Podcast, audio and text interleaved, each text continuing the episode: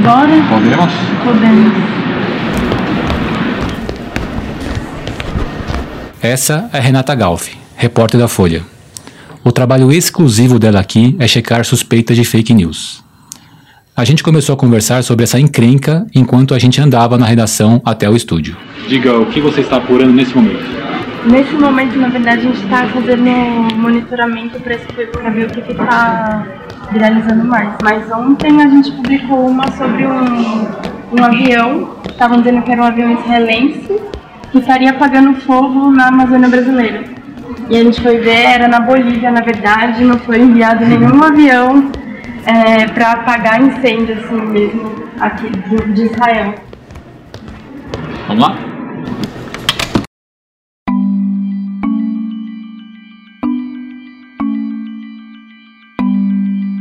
Eu sou Fábio Takahashi. Eu sou o Ricardo Ampudia e esse é o segundo episódio do Folha na Sala, o podcast da Folha e do Itaú Social para professores.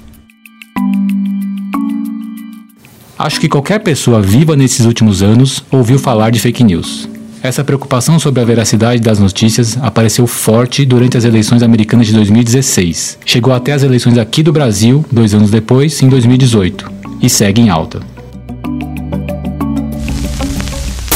Olá, o Ordem do Dia desta semana vai falar de uma ameaça à democracia. É a notícia falsa. A preocupação da justiça com as fake news em ano de eleições.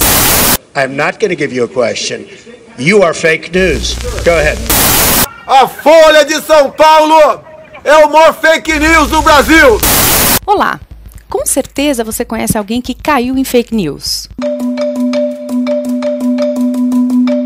Fake news é algo que nós, jornalistas, estamos prestando muita atenção, porque no fim é algo que mina o nosso trabalho. E claro que as escolas também sofrem com isso. Professores veem seus alunos compartilhando um monte de informações falsas. Fora que tá difícil mesmo saber o que é verdadeiro ou falso nos grupos de Whats. Nas conversas que a gente teve com educadores para esse episódio, a gente notou que a discussão sobre fake news muitas vezes se impõe nas escolas. Por exemplo, o que aconteceu na Escola Municipal Presidente Vargas, em Campo Bom, no interior do Rio Grande do Sul.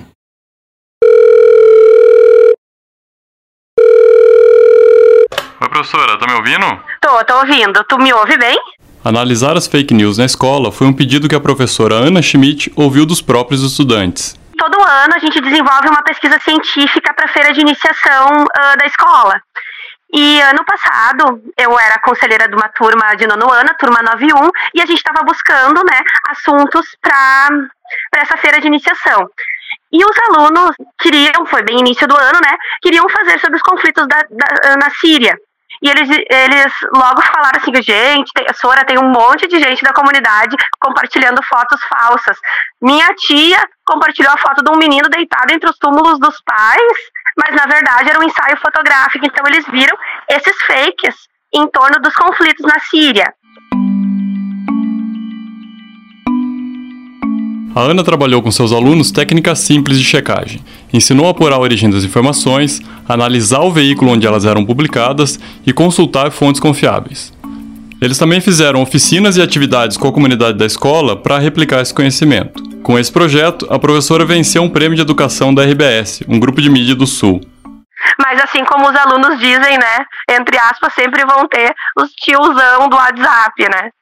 Que acabam compartilhando, compartilhando sem verificar. Não por mal, isso foi uma coisa que eles perceberam no projeto. Muitos compartilham porque tem uma preocupação social. E aí, vacina faz mal ou não? Ah, vou compartilhar, né? Porque a minha, minha cunhada, minha comadre precisa saber se uh, precisa ter essa informação. Acabam compartilhando notícias falsas, não por mal, mas porque tem, realmente tem uma preocupação com a família, uma preocupação social, né?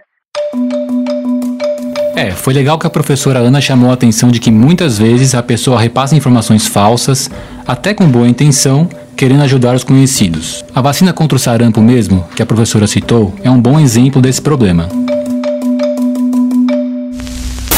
Notícias falsas nas redes sociais se tornaram ameaça às campanhas de vacinação em todo o mundo.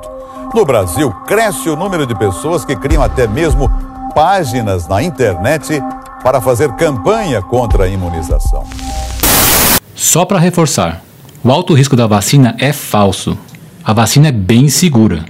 Só populações muito específicas, como crianças abaixo de seis meses, não devem tomar as doses. Um dos grandes problemas das fake news é a velocidade com que elas se espalham. Aquele vídeo sobre o avião na Amazônia, que a Renata citou no começo, teve mais de 5 milhões de visualizações. A matéria da Folha desmentindo a história teve apenas alguns milhares de cliques. Outro problema é que há muitas formas de fake news. Há essas notícias falsas que as pessoas espalham até querendo ajudar. Tem notícias falsas ou manipuladas para confundir o debate político. E tem muitas pessoas públicas que colocam nesse bolo os erros da imprensa. Erros que não são intencionais, são erros de apuração, de interpretação, mas que têm sido usados especialmente por políticos para minar a credibilidade da imprensa. Cara, o cenário é assustador, hein? Tem muita informação falsa para todos os lados. Como é que se enfrenta isso? Bem, e como vai ser uma praxe aqui no Folha na Sala, a gente foi atrás de boas iniciativas nas escolas e de especialistas. Por exemplo, a Renata. A repórter da Folha que checa informações dentro do projeto Comprova cita uma sugestão bem basicona, mas que pode ajudar muito numa checagem rápida naquele texto que chegou no Zap Zap. O básico do básico é abrir o link. E só de você abrir o link, muitas vezes você vê que aquilo é antigo, que é de muitos anos atrás. E quando você abre o link, você também pode olhar quem que está compartilhando isso. É, é, de que site? Eu conheço esse site.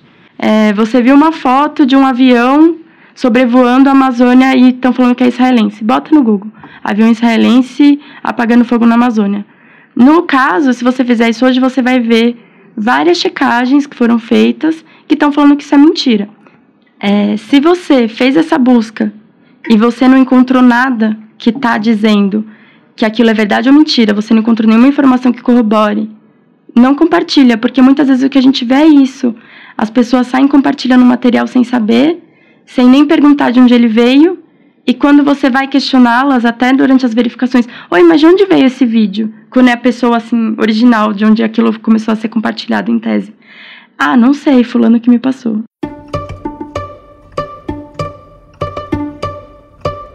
É, essas dicas da Renata são bem interessantes, mas é para uma checagem pontual, né? Para uma notícia que apareceu ali que você quer checar. Mas imagino que o problema exija algo mais estrutural, algo até a ser trabalhado na sala de aula, né, com os alunos. O Ricardo Ampudia foi numa escola aqui de São Paulo que está trabalhando a questão das fake news em sala de aula. Eu fui na escola Alexander Van Humboldt, na Lapa, zona oeste da cidade, para conhecer o professor Rodrigo de Carvalho. O professor Rodrigo é um professor bem jovem, veio me atender com uma camiseta preta, com uma caveira tocando guitarra. E ele trabalha com os alunos dele fake news na sala de um jeito bem é, informal, mas bastante metódico. Você dá aula de quê? Professor de filosofia. Filosofia? Primeiro eu fiz uma aula toda explicando o que é fake news, dei, dei exemplos do que é. E aí eles falaram, nossa, né, nos grupos da família a gente vê muito isso. Então, o que, que vocês fazem com relação a isso? Vocês deixam passar, vocês dão um toque para a pessoa, né, para ver se ela, se ela verifica ou não o que está acontecendo. Eles começaram a perceber com mais frequência, né, depois dessa, dessa aula inicial, o que é e aonde acontece. E eles falaram, eles relatam muito que eles veem muito né, sendo divulgado nos grupos de família. É uma aula com dicas de checagem ou algo mais teórico? Eu me surpreendi. Esperava uma aula mais introdutória sobre o tema e logo nos primeiros 10 minutos ele falou sobre pós-verdade, citou Platão e o estudioso de Harvard. Eita, tipo um Merli rebuscado. Que Merli, o mágico? Não, acho que esse é um Merlin. Um Merli, série catalã no Netflix que fala de um professor de filosofia. Não deixeis que nadie os imponga sua maneira de pensar, sois maiores como para pensar por vosotros mesmos. Não, deixa pra lá. Continua com a história do professor Rodrigo. Em geral, a turma era bem participativa. Muitos estudantes contaram que têm contato com fake news nos grupos de zap da família. Eu achei interessante que o professor estimulava um questionamento ali, que os alunos mostrassem um contraponto, uma checagem. Porque eles, enquanto pais de vocês, são donos da verdade, vocês, enquanto filhos, ainda não sabem de nada e não podem questionar isso. É difícil, né? Como vocês podem fazer isso? Como que a gente sai dessa bolha? Apesar disso, a turma nos convence muito. Cada um tem um caso ali de uma discussão familiar envolvendo notícias falsas que não deu em nada. Cara, grupo de família no WhatsApp é encrenca, hein? Sim, tem pesquisa sobre isso. Um trabalho da USP mostrou que a maior fonte de notícias falsas no WhatsApp sobre a vereadora Marielle Franco foram os grupos de família.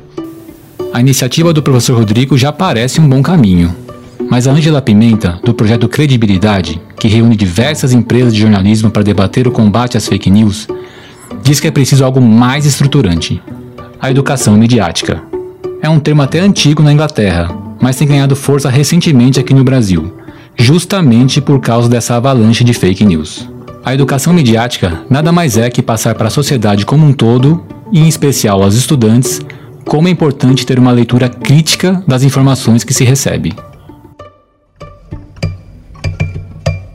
Educação midiática, ela é urgente, porque se no Reino Unido ela começasse a ser feita da maneira como precisa hoje, ela ia fazer efeito daqui a 25 anos. E por isso ela é urgente. Uhum. Ela é uma tarefa enorme que passa desde o jardim de infância até o pós-doutorado. E também a pessoas que não estão frequentando o ambiente escolar ou acadêmico.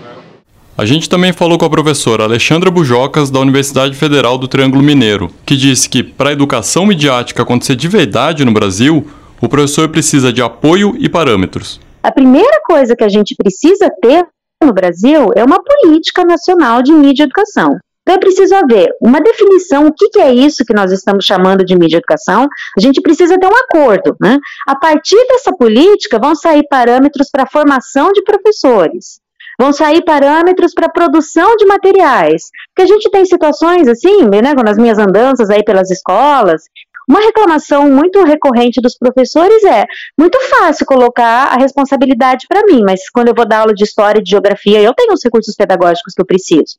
Se eu for dar aula de leitura crítica da mídia ou de mídia educação, né, o que quer que seja, eu preciso produzir o meu material. Agora, a gente tem que lembrar que o professor tem aquela carga horária enorme, né? Tem professores que ficam 40, até às vezes até mais de 40 horas dentro de sala de aula. Então, é preciso dar um suporte para os professores, em termos de formação e em termos de recursos. Só que a gente precisa de parâmetros para fazer tudo isso, senão a gente vai continuar com essas experiências peculiares, uma aqui e outra ali. Então, assim, ainda há muito trabalho para ser feito. Na conversa com a gente, a Ângela, do projeto Credibilidade, repetiu várias vezes que nem se deve mais usar o termo fake news, porque ele é muito impreciso. Decidimos usar fake news nesse episódio porque é algo que as pessoas entendem rapidamente. E até os nossos entrevistados usaram muito esse termo. O nome correto disso é desinformação, que não é um nome tão difícil assim. Se você ama o seu ofício, agora eu estou falando de colega para colega, não use, comece a levantar esse debate, inclusive na Folha. Esse termo só interessa a quem a quer atacar o trabalho da imprensa e os jornalistas. Jornalista não produz isso, jornalista erra. Jornalista que merece esse nome, ele erra, o que é outra coisa. Qualquer um que não goste do trabalho da imprensa hoje vai nos chamar disso aí. É, Ângela, desculpe por falar fake news. Paramos de usar isso a partir de agora para todo sempre. Esse foi o Folha na Sala, um projeto da Folha em parceria com o Itaú Social. Todas as terças, às quatro da tarde, lançamos novos episódios no site da Folha e nos principais aplicativos de podcast. A edição de som foi de Stefano Macarini. Usamos nesse episódio áudios da rede americana CNBC, da TV Record, Jovem Pan, TV Cultura e Netflix. Até a próxima terça. Tchau. Para tecer uma educação de qualidade é preciso entrelaçar bons fios. O Polo, ambiente de formação do Itaú Social, valoriza os saberes, o diálogo e a troca de experiências. Conheça mais sobre o Polo em polo.org.br. Itaú Social.